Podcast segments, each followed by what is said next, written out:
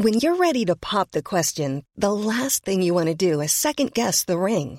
At Bluenile.com, you can design a one-of-a-kind ring with the ease and convenience of shopping online. Choose your diamond and setting. When you find the one, you'll get it delivered right to your door. Go to Bluenile.com and use promo code LISTEN to get $50 off your purchase of $500 or more. That's code LISTEN at Bluenile.com for $50 off your purchase. Bluenile.com code LISTEN.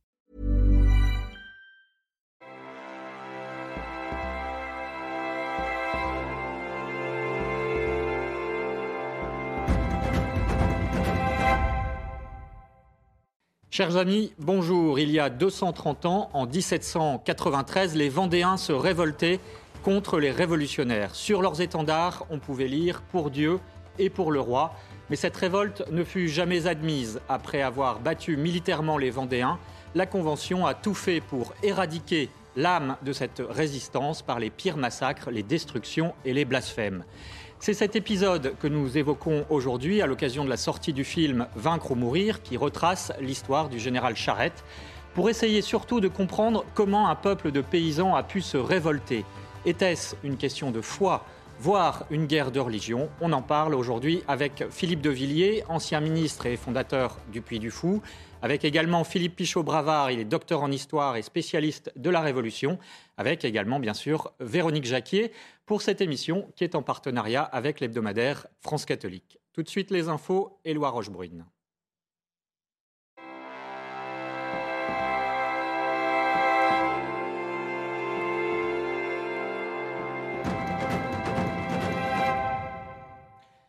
Bonjour Éloi, et pour commencer, un nouvel attentat anti-chrétien, cette fois en Espagne. Oui, bonjour Émeric, bonjour à tous. À la une, cet attentat à la machette en Espagne, l'assaillant présumé a tué un sacristain et a grièvement blessé un prêtre au cri de Allah Akbar. D'origine marocaine, il était en instance d'expulsion en raison de sa situation irrégulière depuis le mois de juin. Le récit de Jeanne Cancard. L'église pleure dans le sud de l'Espagne. L'assaillant est une personne qui a utilisé le nom de Dieu et qui a fait tout ce qu'on peut faire de mal dans la vie, puisque Dieu est amour et vie. Ce qu'il a déversé, c'est de la haine et de la mort. Cet homme, un Marocain de 25 ans, en instance d'expulsion, a été arrêté par les forces de l'ordre, accusé d'avoir tué mercredi soir un sacristain et grièvement blessé un prêtre dans une attaque à la machette. Vers 19h, dans la ville d'Algeciras, située à la pointe sud de l'Espagne, l'assaillant entre dans l'église de Saint-Isidore et attaque le prêtre au cou, le blessant grièvement. Il se rend ensuite à pied dans une seconde église à Notre-Dame de la Palme. Il s'en prend cette fois au sacristain, qui décède sur place. Il s'appelait Diego Valencia. Une enquête est actuellement ouverte pour des faits présumés de terrorisme. À Paris, ce sont les églises qui sont prises pour cible. Trois édifices ont été attaqués par les flammes en moins de dix jours. Un homme de 47 ans d'origine ukrainienne a été interpellé mercredi en début d'après-midi.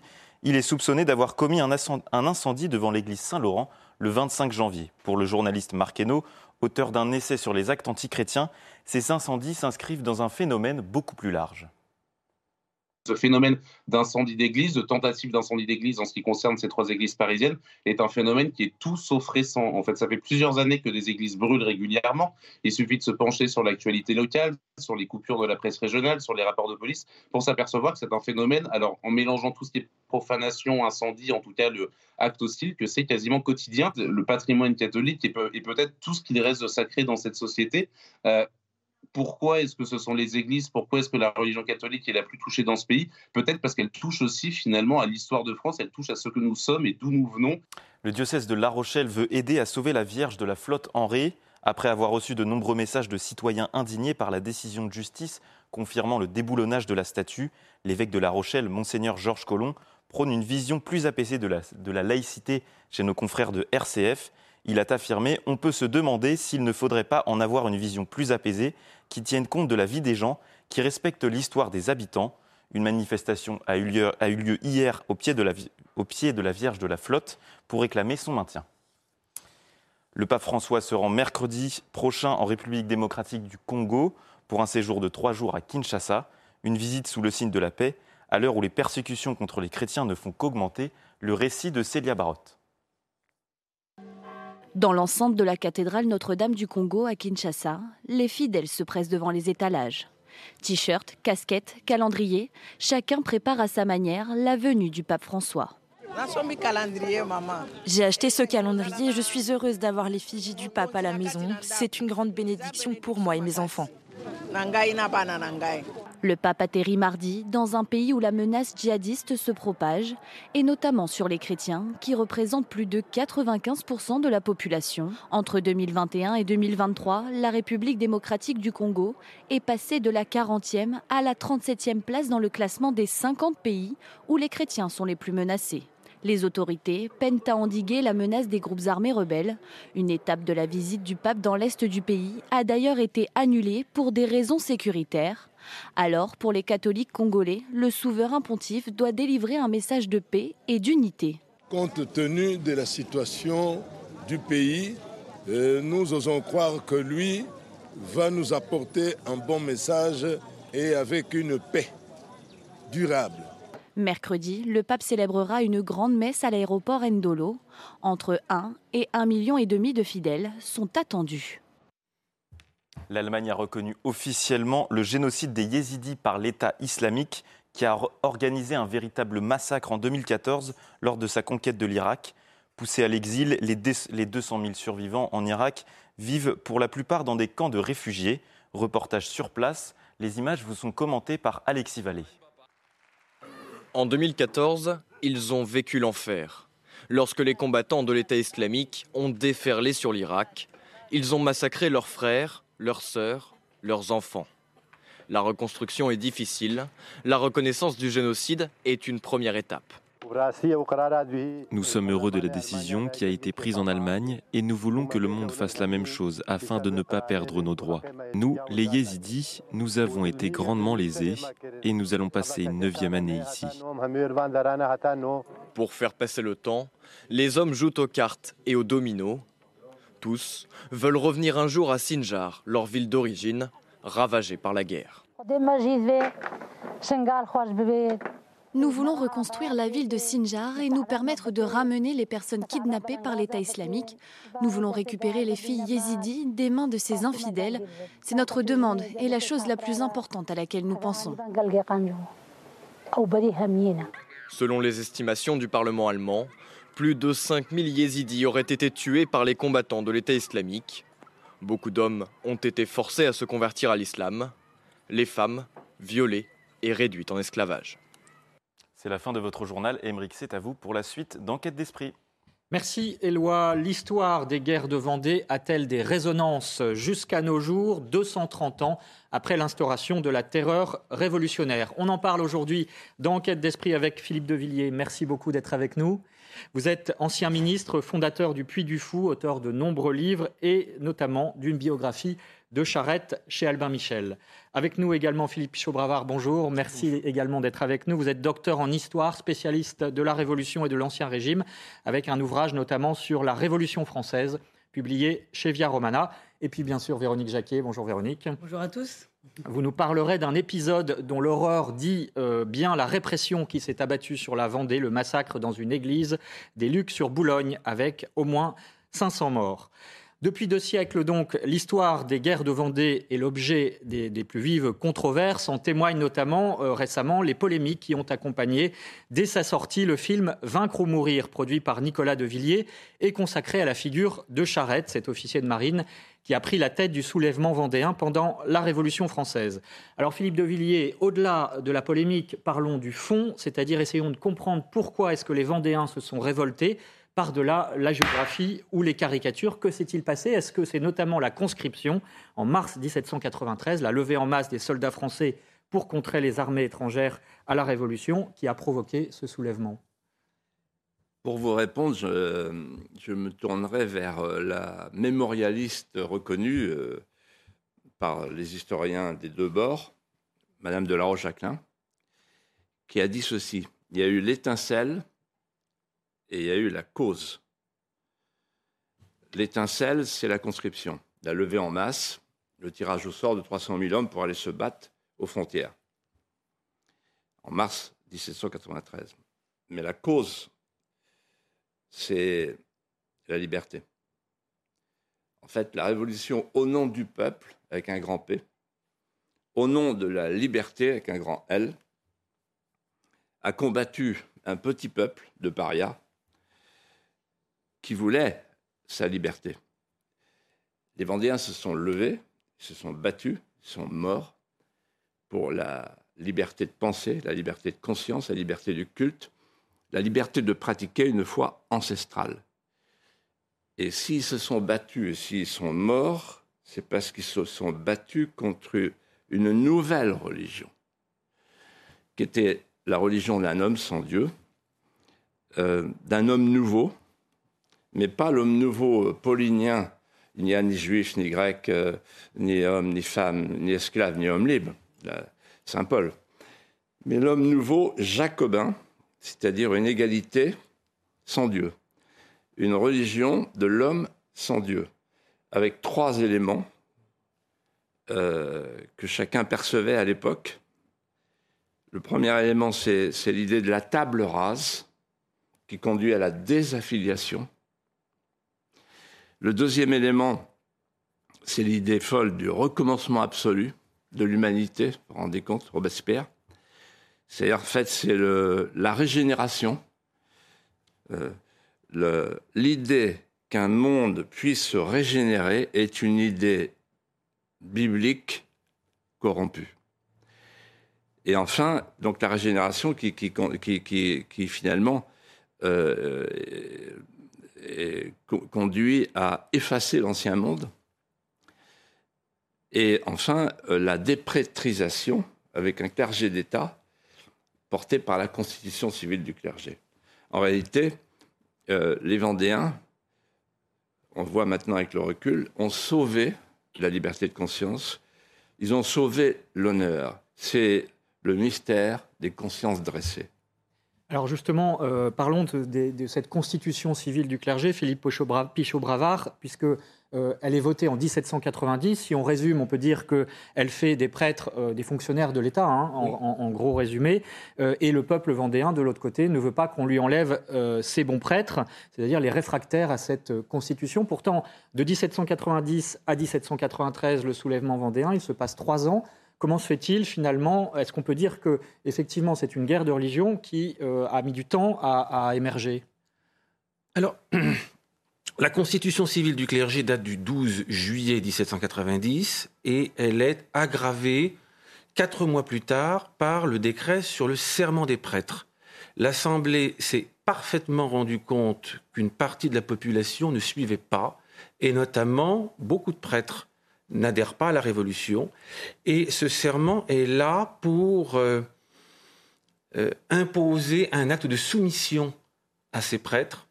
C'est une, euh, c'est une première violence faite aux consciences. Les contraindre à adhérer officiellement par un serment à une, un bouleversement révolutionnaire auquel ils ne croient pas. Et tous les prêtres qui refusaient de prêter serment.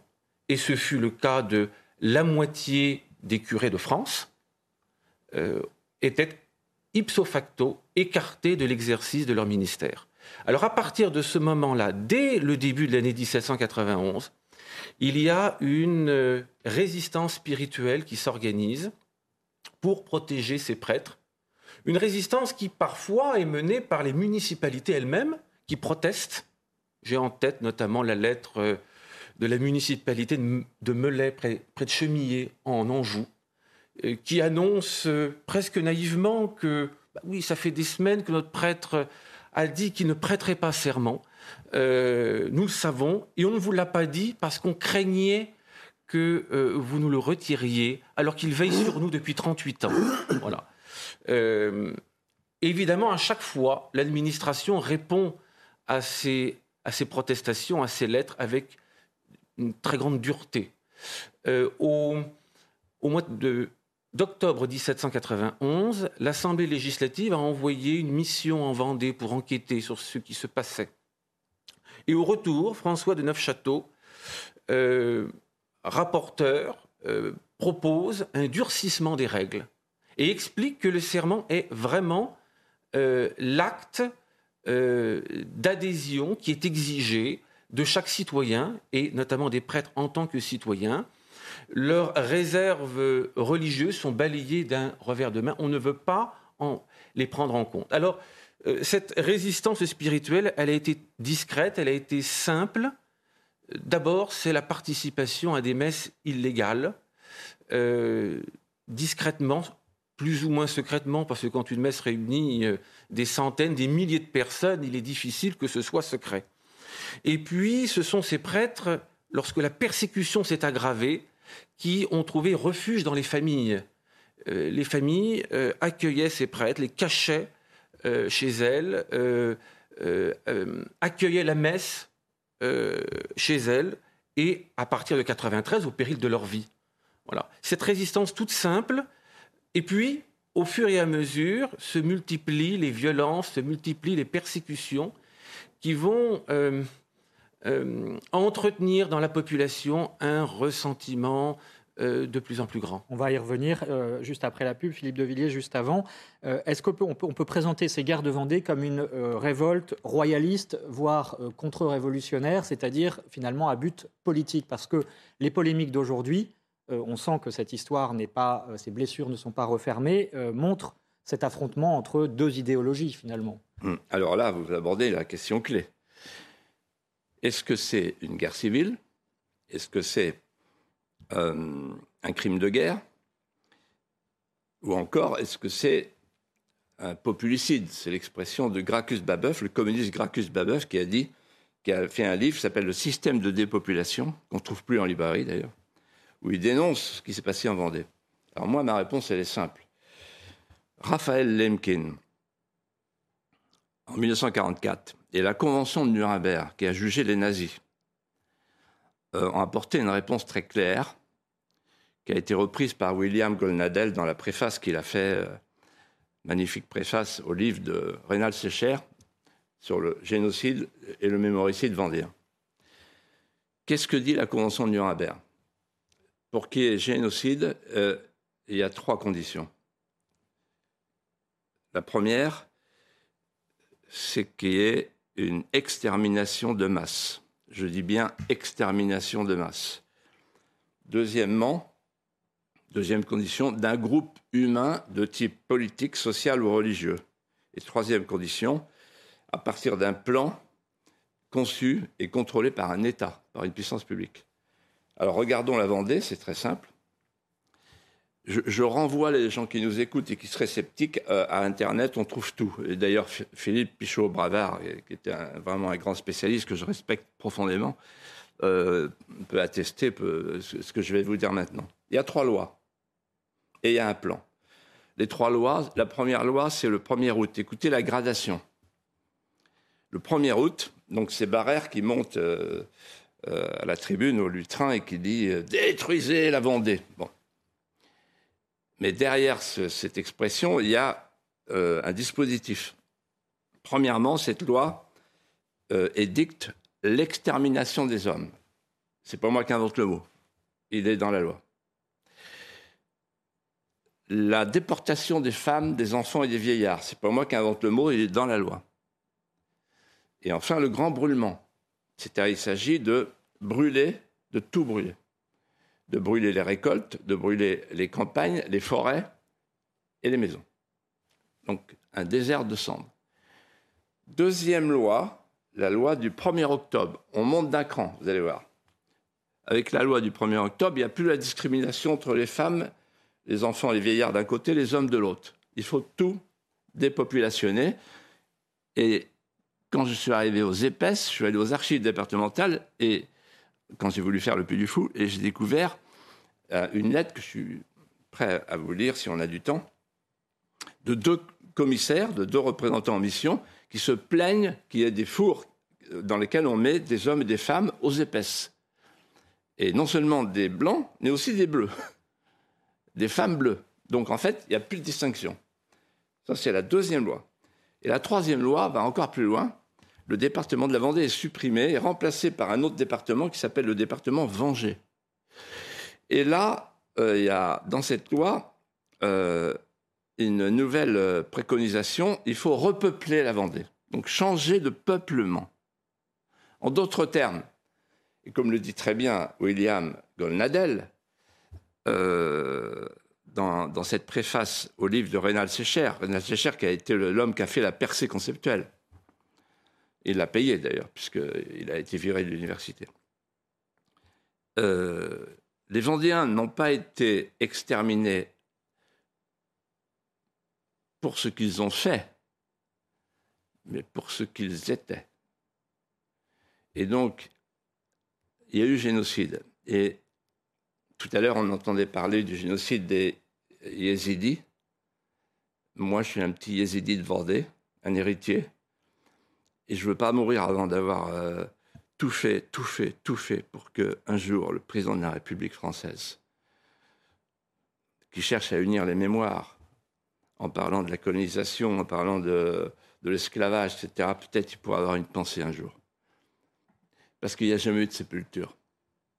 On va en reparler, on marque une courte pause et on se retrouve sur cette question. Effectivement, les guerres de Vendée ont-elles été un génocide? Vous restez avec nous.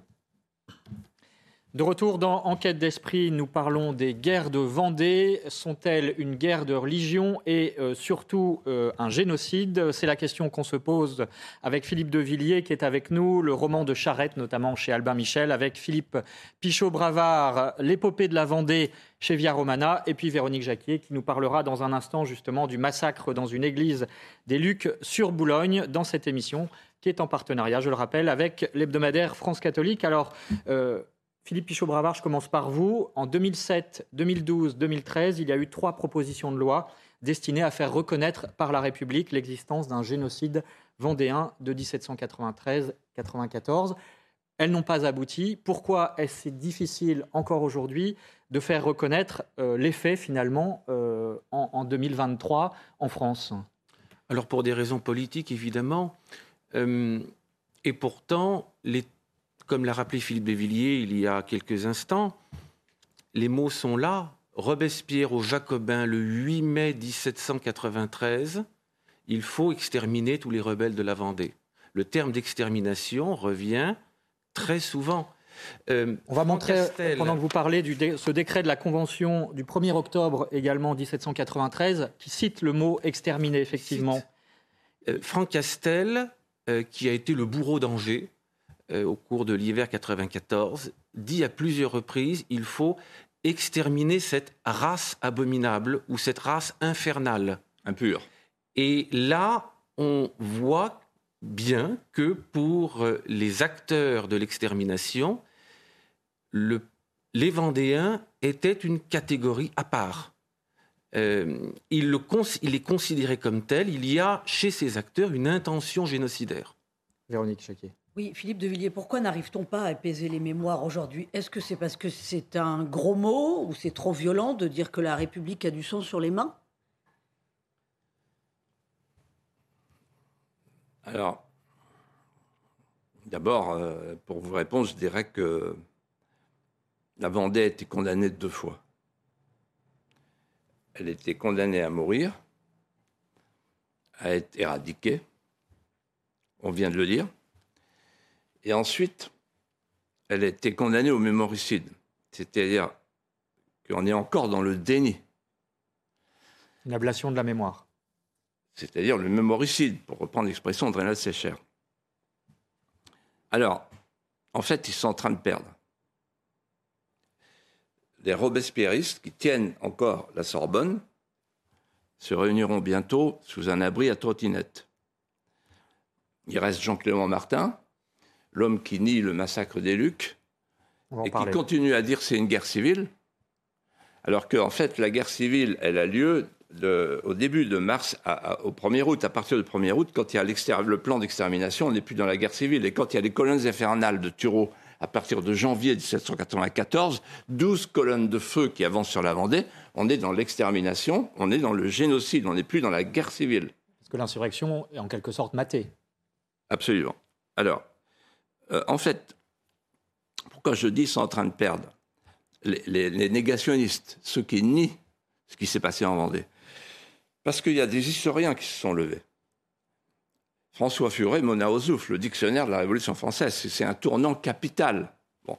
Et euh, François Furet dit ceci euh, la, Vendée a suscité une élection de haine qui en fait aujourd'hui le monument euh, contraire à la, malédiction révolutionnaire. Donc, première, en 1789-93, il y a eu le dictionnaire de François Furet, Mona Ozouf. Aussi tout le travail de Pierre Chaunu, le grand historien. Et maintenant, euh, euh, maintenant, il y a des gens qui méditent ce qu'a dit Solzhenitsyn. Solzhenitsyn a dit il y a dans toute révolution le gène exterminateur de la terreur. Et toute révolution est porteuse de violence. En Vendée, pardon? Toute révolution est porteuse de violence. Toute révolution est porteuse de violence et d'extermination, c'est-à-dire pas simplement la violence, il s'agit d'exterminer une population. Et euh, en fait, Solzhenitsyn, quand il est venu le 25 septembre 1793, euh, 1993, euh, pour commémorer le bicentenaire, a dit ceci dans son discours des Lucs. C'est ici, en Vendée, qu'a été inventée la matrice des terreurs du XXe siècle. Deuxièmement, Lénine exhortait ces tueurs, deux points, ouvrez les guillemets, il nous faut des Vendées, c'est-à-dire des exemples de terreur réussie.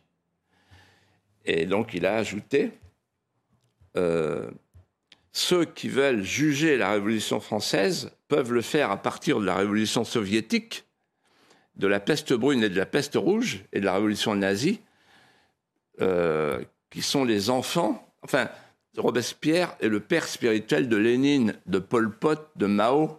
Il y a un lien entre toutes ces révolutions? Il y, a, il, y a, il y a, un lien. Et le lien, c'est quoi? C'est de vouloir refaire à chaque fois un homme générique, un homme nouveau.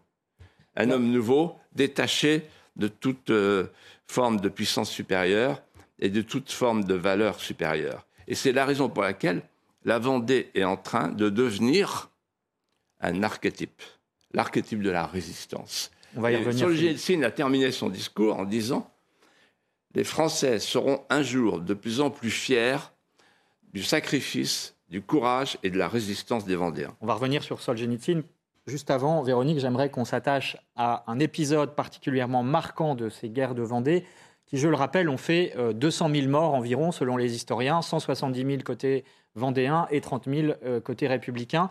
Euh, cet épisode, c'est le massacre des Lucs sur Boulogne, ces colonnes infernales, le 28 février 1793, 94, pardon, euh, c'est le massacre le plus célèbre qui a fait plus de 500 morts. Racontez-nous, Véronique. Oui, un massacre qu'on surnomme euh, Doradour sur glane vendéen, c'est dire à quel point ces atrocités ont été commises. 564 personnes tuées, torturées, des femmes enceintes éventrées, euh, victimes donc des colonnes infernales des troupes républicaines. Parmi les 564 personnes, 127 enfants de moins de 10 ans, des villageois qui étaient sans défense, la plus jeune victime, un bébé de deux semaines la plus âgée, une femme de 84 ans. Pourquoi sans défense? Parce que les hommes en capacité de porter des armes avaient rejoint les troupes du chef vendéen Charette dans les contrées alentours. Donc ils étaient vraiment sans défense. Donc il n'y a aucune raison valable pour les avoir massacrés. Et là, qu'est-ce qui se passe? Eh bien, ces villageois euh, vont euh, se, rentrent dans l'église euh, du, petit Luc, du petit Luc sur Boulogne, bien entendu. Ils se réfugient au pied de la Vierge Marie dans cette église. Évidemment, une église qui est trop petite pour contenir plus de 500 personnes.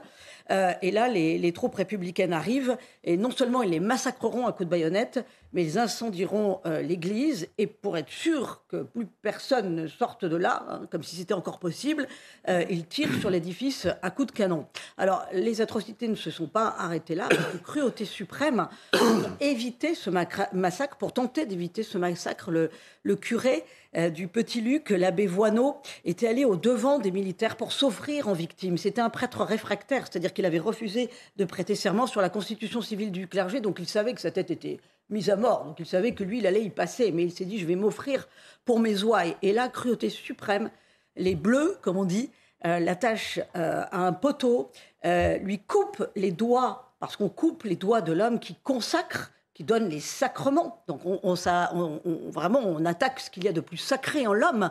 On lui coupe la langue parce que c'est la langue qui porte l'évangile. Et puis on finit par le couper en deux et par lui arracher le cœur. Voilà donc les atrocités qui ont été commises au Luc sur Bologne.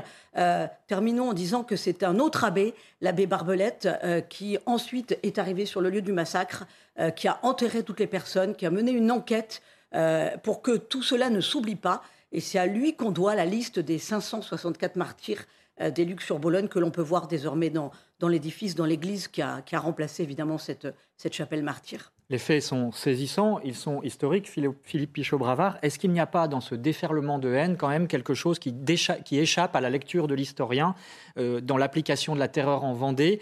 Et, pourquoi tant de haine? Comment est-ce qu'on peut expliquer ça?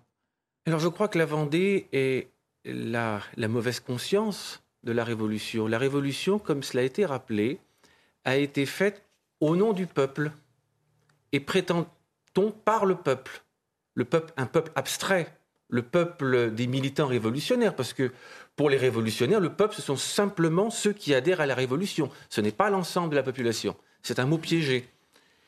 Et en Vendée, le vrai peuple s'est dressé contre la révolution pour défendre euh, sa liberté. Et donc, les Vendéens révèlent euh, l'imposture du discours révolutionnaire. Ils révèlent que ces révolutionnaires ne peuvent pas compter sur la population. Au moment du paroxysme révolutionnaire en 93-94, les jacobins sont très peu nombreux. On en a des exemples saisissants qui parfois me surprennent moi-même. Euh, lorsque euh, euh, Lyon est massacré au mois d'octobre, les proconsuls qui sont à Lyon envoient aux jacobins une lettre pour leur demander 40 militants jacobins pour régénérer la ville. 40 types pour régénérer une ville de 150 000 habitants. Et les Jacobins répondent on peut vous en envoyer quatre, on ne peut pas se dégarnir à ce point. C'est dire à quel point ils sont très peu nombreux. Alors, je pense que c'est la, raison fondamentale de, cette terreur, qui est une terreur euh, d'État, contrairement à ce qui est affirmé par certains. Il était question tout à l'heure de Jean-Clément Martin. Le gouvernement euh, a entériné tout, tout cela. Euh, l'extermination de la Vendée repose sur des lois votées par la Convention. Ce ne sont pas des bavures. Ce ne sont pas des bavures. Mmh, il y a un représentant du comité de salut public, prieur de la Marne, qui est auprès des armées républicaines envoyées en Vendée à partir du 15 novembre et, et pendant plusieurs mois, c'est lui qui a supervisé la mise en place des commissions militaires qui ont massacré les prisonniers à Entrain, au Mans, à Angers, à Savenay, à Noirmoutier. Il s'éloigne de Nantes euh, en janvier et février. Il y revient quand Carrier euh, euh, retourne à Paris. Il est en Vendée, à Montaigu, à la fin du mois de février, quelques jours avant le massacre des Lucs. Oui, alors, je peux ajouter, monsieur le professeur, un mot sous votre contrôle. Je vous pose la question suivante. moi, j'ai retrouvé les archives de, sur, de, Thureau et sur Carrier. Thureau écrit à la Convention pour demander confirmation du plan d'extermination. Donc en janvier, février 1794. Euh, il se plaint de ne pas avoir de réponse. Et il a une réponse un peu plus tard qui lui dit de faire son travail et il sera jugé sur le résultat. Et quand Carrier euh, va passer devant un tribunal ensuite euh, thermidorien, parce que les thermidoriens vont essayer de dire ah c'est pas nous, euh, on n'était pas concernés. Le jeu. Et vous savez ce que dit Carrier? Il dit Carrier qui avait dit je veux purger la terre de la liberté de ces monstres. Bon, Carrier qui a fait des noyades de Nantes. Hein. il mettait les gens dans des bateaux et à soupape. bon, on connaît cette histoire. Et là, il dit, si je suis coupable, Monsieur le Président, alors tout est coupable ici jusqu'à la sonnette du Président. En d'autres termes, on ne peut pas s'en tirer en disant c'est des bavures. C'est impossible. Historiquement, c'est pas possible. Mais il y a un point clé dans tout ça. Pourquoi c'est fascinant cette histoire de Vendée? Parce qu'il y a le pardon. C'est une révolte chrétienne les Vendéens pardonnent. On va revenir sur le, pardon, de Bonchamp. dans un instant. J'ajouterai à propos de Carrier que lorsqu'il revient à Paris le 16 février, il se présente à la Convention, il va aux Jacobins. Les Jacobins s'épuraient eux-mêmes. Il passe le scrutin épuratoire, il est maintenu. Ses amis hébertistes, parce qu'il était proche des hébertistes, sont éliminés le mois suivant. Il ne fait pas partie de la fournée, il reste aux Jacobins.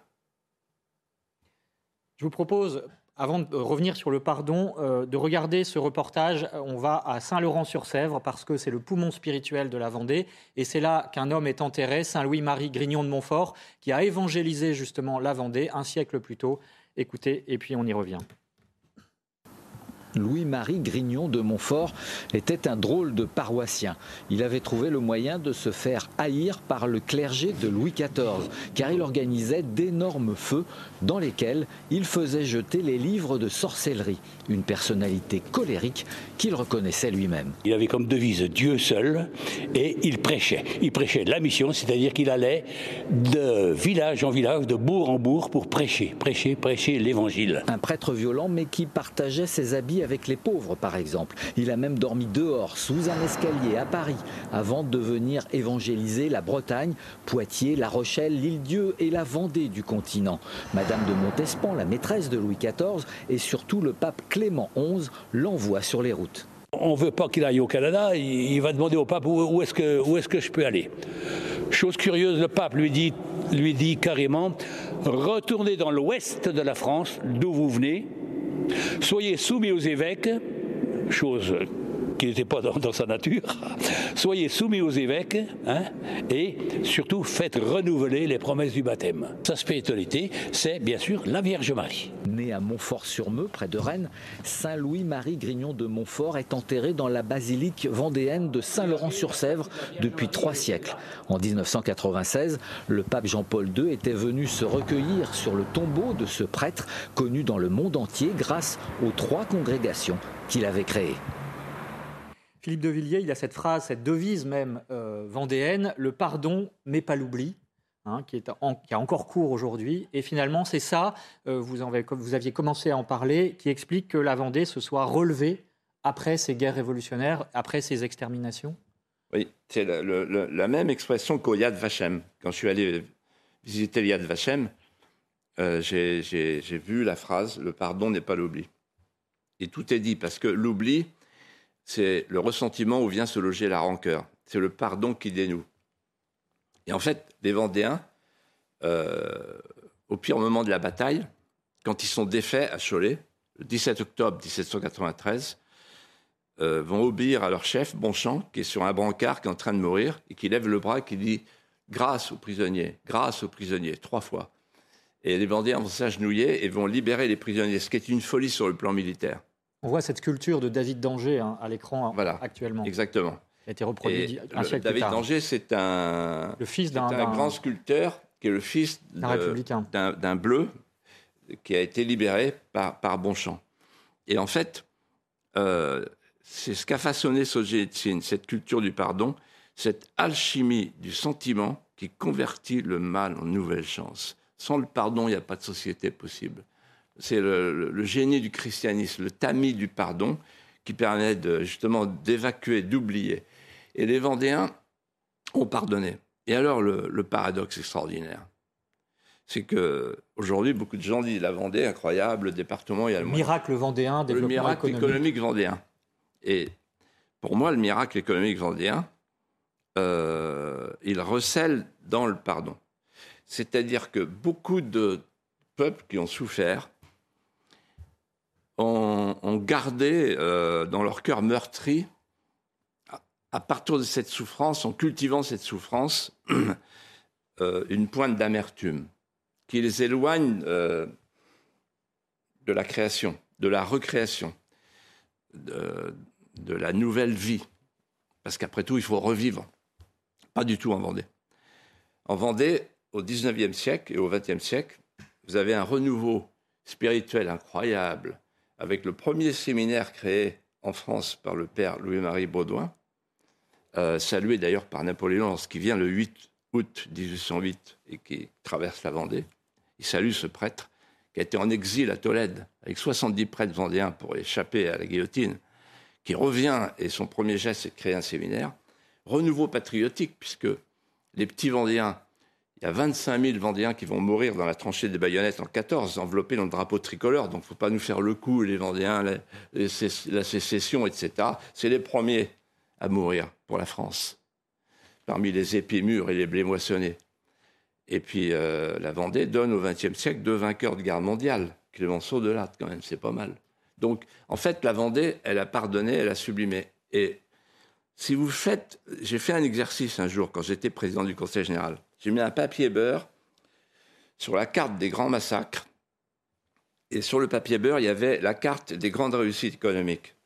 C'est raccord. Ça superpose. Et ça veut dire quoi? Ça veut dire que les Vendéens ont fait de leur souffrance non pas une occasion d'amertume, mais l'occasion d'une sublimation.